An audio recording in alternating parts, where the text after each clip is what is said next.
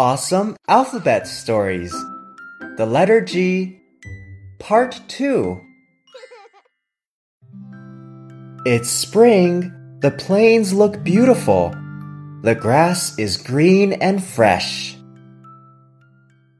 Grandpa Goat sits in the sun. He wears glasses.